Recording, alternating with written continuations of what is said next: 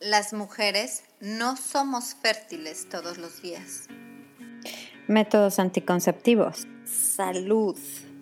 ¿Qué onda con mis periodos? ¿En dónde está mi cervix? ¿Qué es el trimestre cero? ¿Y el método sintotérmico? ¿Por qué se me antojan los chocolates? Hola, soy Vanessa Castillo, educadora del método sintotérmico y te doy la bienvenida a Hormonas en Sintonía. Este es nuestro espacio, este es tu espacio. Por fin, un lugar en donde podemos hablar de qué es lo que sucede con tu cuerpo. Podremos tocar puntos de salud con un perfil holístico y todos los temas relacionados con las hormonas. ¿Estás lista? Comenzamos. Hola, bienvenida a Hormonas en Sintonía.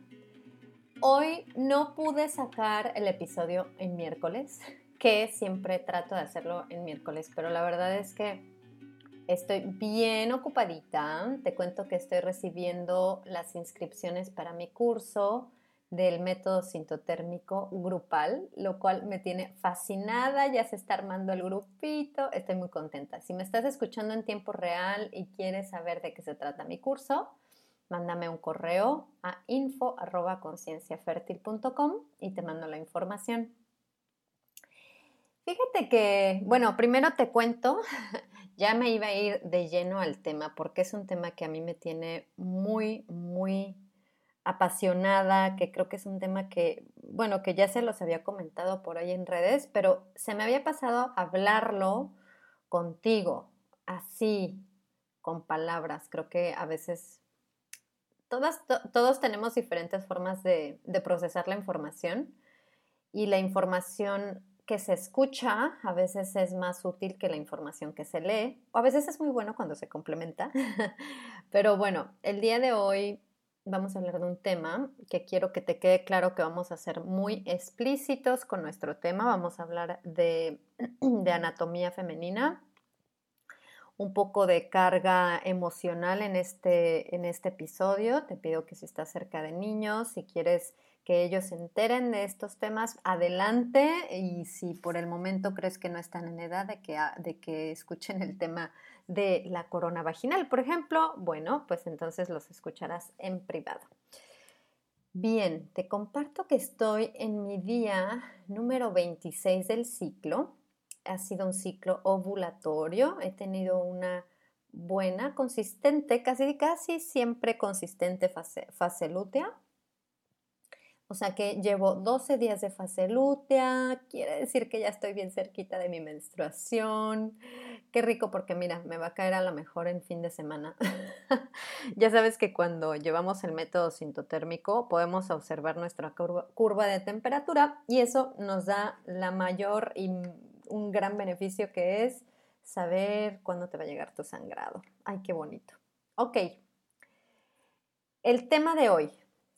Estamos hablando de un, un tema, mm, como te decía, explícito. Es el episodio número 47. Ya vamos por los 50, qué emoción. 47 de hormonas en sintonía. Y el tema es rebauticemos el imen. Así es. La palabra imen ya no está en mi vocabulario. Hoy la voy a mencionar porque quiero que sepas de qué hablo. A lo mejor si usara la palabra nueva, pues a lo mejor no todo el mundo la conoce, pero esta es la propuesta que eh, les he contado, que fue algo que yo leí por mientras estaba estudiando en Justice College y es una, es una propuesta de una organización eh, sin fines de lucro en, Estocolmo, allá en Suecia, y se me hizo fabuloso cuando lo leí, la palabra, la propuesta, y lo quiero exponer y quiero que si te gusta a ti, que tú también compartas esta información, por favor, mándasela a tus amigas, a todas las mamis de niños y niñas, por favor, porque esto puede que haga grandes cambios en las nuevas generaciones. Bien, rebauticemos el imen. Fíjate que se han hecho estudios sobre lo que representa la palabra imen y se ha demostrado que es un constructo social que pone en riesgo la misma integridad de la mujer. Yo te voy a preguntar a ti, ¿qué piensas cuando escuchas la palabra imen? ¿Qué palabras, qué imágenes se te vienen a la mente si escuchas la palabra imen? H-I-M-E-N. Imen. Son cinco letras, pero son cinco letras de las, con las cargas más, más grandes y más negativas en nuestro vocabulario. Y como las palabras pesan y las palabras también traen emociones, de ahí viene esta maravillosa propuesta de rebautizar el imen. ¿Qué pensaste cuando te lo, te lo eh, pregunté? ¿Fragilidad? ¿Virginidad? ¿Sexo? ¿Sangre? Impregnado y tatuado en nuestro ADN, como otras miles de ideas que restringen, que, que oprimen al cuerpo femenino, el imen por siglos y siglos ha sido culpable de marginación, abuso, maltrato, prejuicio y hasta la misma muerte de cientos de mujeres. Mi intención es hablar del imen como lo que realmente es y proponer una nueva palabra para referirse a esta parte del cuerpo de la anatomía femenina y la propuesta es llamarle la corona vaginal. Aquí te explico a detalle ¿Qué es la corona vaginal y por qué es una gran falacia pensar que toda mujer sangrará en su primera penetración? Que toda mujer sangra con su primera penetración es uno de los peores mitos que esta sociedad machista se ha encargado de pasar de generación en generación. ¿Tú sangraste en tu primera relación sexual? ¿cuál sería el beneficio de imponernos esta mentira por tantos años? ¿Qué se te ocurre? A mí se me ocurre controlar el cuerpo de las mujeres, oprimir a la mujer, controlar su naturaleza, pensando que puede ser una posesión, que si ya, y pongo entre paréntesis, entre comillas, que si ya está usada, deja de tener valor usada, como si fuéramos cosas, objetos. Además pretende hacernos pensar que alguien puede venir a revisar la mercancía por medio de ver si hay o no hay imen.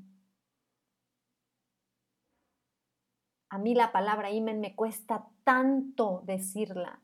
La encuentro tan cargada, tan negativa que ya no forma parte de mi vocabulario. Entonces, te quiero hablar de anatomía.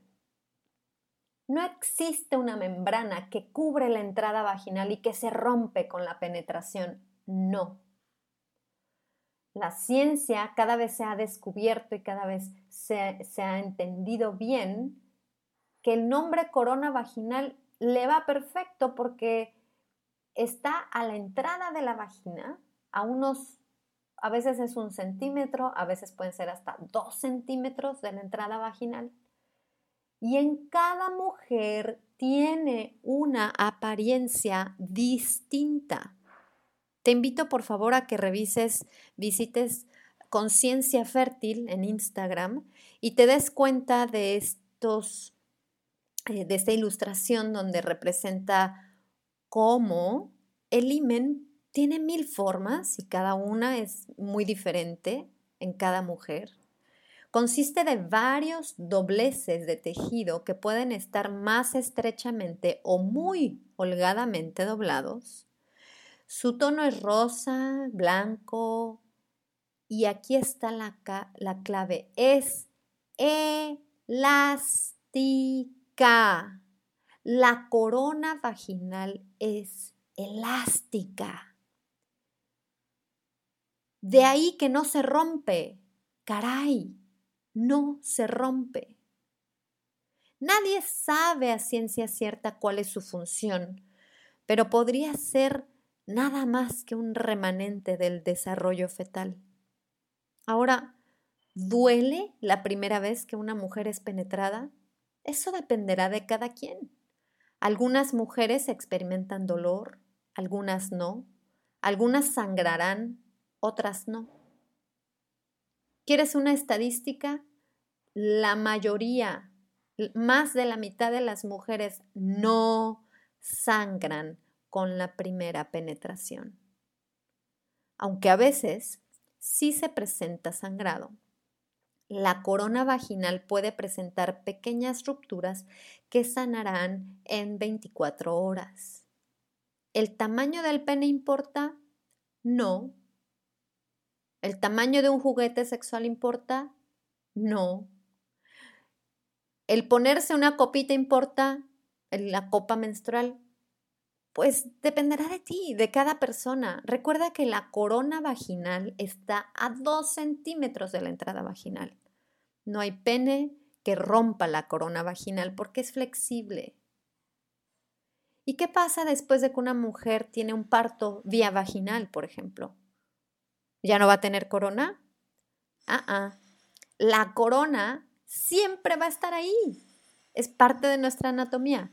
La corona se hace menos visible si una mujer tuvo un parto vaginal porque cambia de apariencia, pero ahí va a estar, va a estar ahí presente. ¿Y por qué será que algunas mujeres sí sangran? Te voy a contar.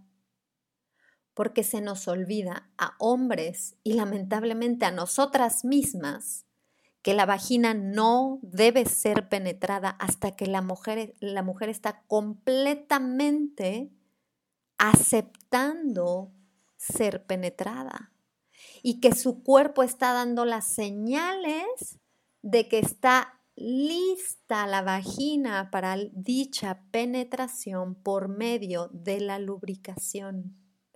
La lubricación es esencial para que una mujer no le duela, para que una mujer no sangre y que ella esté dispuesta y que esté deseando ser penetrada. Muchas veces el que una mujer tenga nervios o que esté tensa, que casualmente sucede mucho en esta primera penetración, porque pues no se sabe qué va a pasar, porque ya tenemos esta connotación de que va a doler, porque no sabemos eh, la pareja cómo se va a comportar una vez que le estamos dando acceso al interior de nuestro cuerpo, sí puede pasar que por los nervios y por esta tensión cause dolor y cause que la corona tenga pequeñas rupturas. Pero recordemos que no importa si es la primera vez o la decimoséptima vez que se penetra la vagina, debería de ser con consentimiento, con lubricación y con una gran atención al clítoris, que ya sabemos que ahí es en donde se encuentra todo este punto de excitación sexual. Ok, entonces la propuesta es corona vaginal. Corona vaginal. ¡Qué hermoso nombre! Yo repito la palabra y cada que la menciono me gusta más, porque me doy cuenta que suena positivo, porque tiene lógica, es la corona del ducto vaginal, porque la vagina es una reina y así hay que tratarla, con amor, con respeto. Y como no hay reglas sin excepción, sí te tengo que, que contar algo. Hay alguna de mujeres que nacen con la corona vaginal cerrada, en cuyo caso no puede bajarles ni siquiera su primera menstruación eso es algo que se, tiene que tener por ahí atención y en cuenta, que no sabemos, por ejemplo, si la niña que, tenemos en casa, si es una niña que a lo mejor pudiera tener esta, esta situación, es algo que se tendría que revisar con un médico, incluso el médico le hace una incisión por su salud física y, su eh, integridad, ¿no? Por último, me gustaría abordar este concepto de la virginidad que tantas sociedades, religiones han hecho tan significativo y que tiene un sinnúmero de vertientes y de interpretaciones. ¿Soy virgen o no soy virgen? ¿Llegar virgen al matrimonio? Recuerdo hace muchos años estos shows o ah, programas de televisión, y ni siquiera sé cómo se llaman, te voy a confesar que no soy fan de ellos, pero en ese momento yo me quedé así mientras estaba viendo la televisión, hace unos 20 años yo creo, pero estaba viendo la televisión y cambiándole, me quedé en ese momento, en ese programa. Eran de estos programas, la verdad, baratos y corrientes, en donde la gente llegaba a exponer sus problemas personales, se discutían con una moderadora, con el público de testigo y la gente gritaba y luego el otro llegaba y el típico de le fue infiel y no sé qué. Y entonces a mí me, me llamó mucho la atención porque ya sabes que en estos programas le ponían como un letrero, un subtítulo en la pantalla para que sepas, para que supieras de qué se trataba este escándalo, porque la verdad eran temas escandalosos, eran programas en donde se recurría a estas ganas de, al boyerismo, ¿no? Al, entender y el saber qué pasaba en, los dramas de, de, otras familias o de otras personas. Bueno, pues yo y mi boyerismo nos quedamos en ese canal y me quedé picada viendo lo que decían, porque el encabezado decía, joven que se mantiene virgen teniendo sexo anal con sus parejas. Y yo me quedé como que para mí era que yo la verdad era joven, inexperta con el tema de la sexualidad, pero me llamó mucho la atención. Y durante tiempo me, quedé pensando y, y decía yo, bueno, es que técnicamente, si no estás teniendo penetración vaginal y ella tenía penetración por sexo anal, mm, pues técnicamente era virgen. ¿No? Porque tanta carga se le pone a esto del imen. Su imen estaba intacto, pero aún así ella era activa sexualmente y tenía varias parejas sexuales y con todas sus parejas sexuales tenía sexo anal. Porque ella decía, yo lo que quiero es llegar virgen al matrimonio. Qué contradicción, ¿verdad?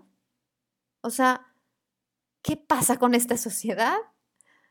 Años después entendí por qué es tan ridículo ponerle una etiqueta a una mujer solo por sus decisiones sobre su vida sexual. ¿Eres virgen o no eres virgen? ¿Qué te importa? Es tu propio cuerpo y no tendrías por qué ni darle explicaciones, ni hacerte, ni sentirte culpable por nada, si al final son tus elecciones. Si he tenido sexo anal o vaginal o sexo oral es algo que a mí nada más me concierne, a mí y a nadie más le importa. Si me inclino por relaciones homosexuales y nunca me ha penetrado un pene, tampoco debería de importarle a nadie. Si me caso y he tenido sexo antes de casar, casarme o no he tenido sexo previo a mi boda, tampoco debería de incumbirle a nadie. Yo no valgo más o valgo menos por una telita que ni siquiera existe. Esa telita del imen no es una telita. Es un conjunto de membranas flexibles que podrían sangrar o podrían no sangrar. Y que yo creo, idealmente, que no deberían de sangrar si nuestro cuerpo está relajado, si estamos preparadas para la penetración. Todo esto son elecciones personales y no resta ningún valor a la mujer, como tampoco le resta valor al hombre. ¿Cuántas personas han estado por aquí preguntándole al hombre, oye, ¿tú eres virgen o no eres virgen? Porque eso vale más o vale menos. Bueno, a lo mejor al hombre es como al revés. A lo mejor al hombre se le valora más por más parejas sexuales. Qué ridícula sociedad. La virginidad es un concepto basado en percepciones erróneas y mitos y debería de ser algo total y completamente personal y dejemos de meternos en la vida de los demás que no nos importa. si tengo o no vida sexual, si he sido o no penetrada, no debería causarme ningún sentido de culpa. Si las nuevas generaciones tienen esta nueva idea, si les quitamos la gran carga energética de la palabra imen, es probable que tanto hombres como mujeres tengan más conocimiento de la anatomía y se entienda que la sexualidad es un tema privado y no hay ni debería haber ninguna prueba que demuestre si alguien, hombre o mujer, ha tenido o no intimidad sexual. Dejemos de atormentar a las nuevas generaciones. Hablemos con claridad, usemos palabras con buena carga energética. ¿Cómo ves? ¿Te unes al cambio? No más imen.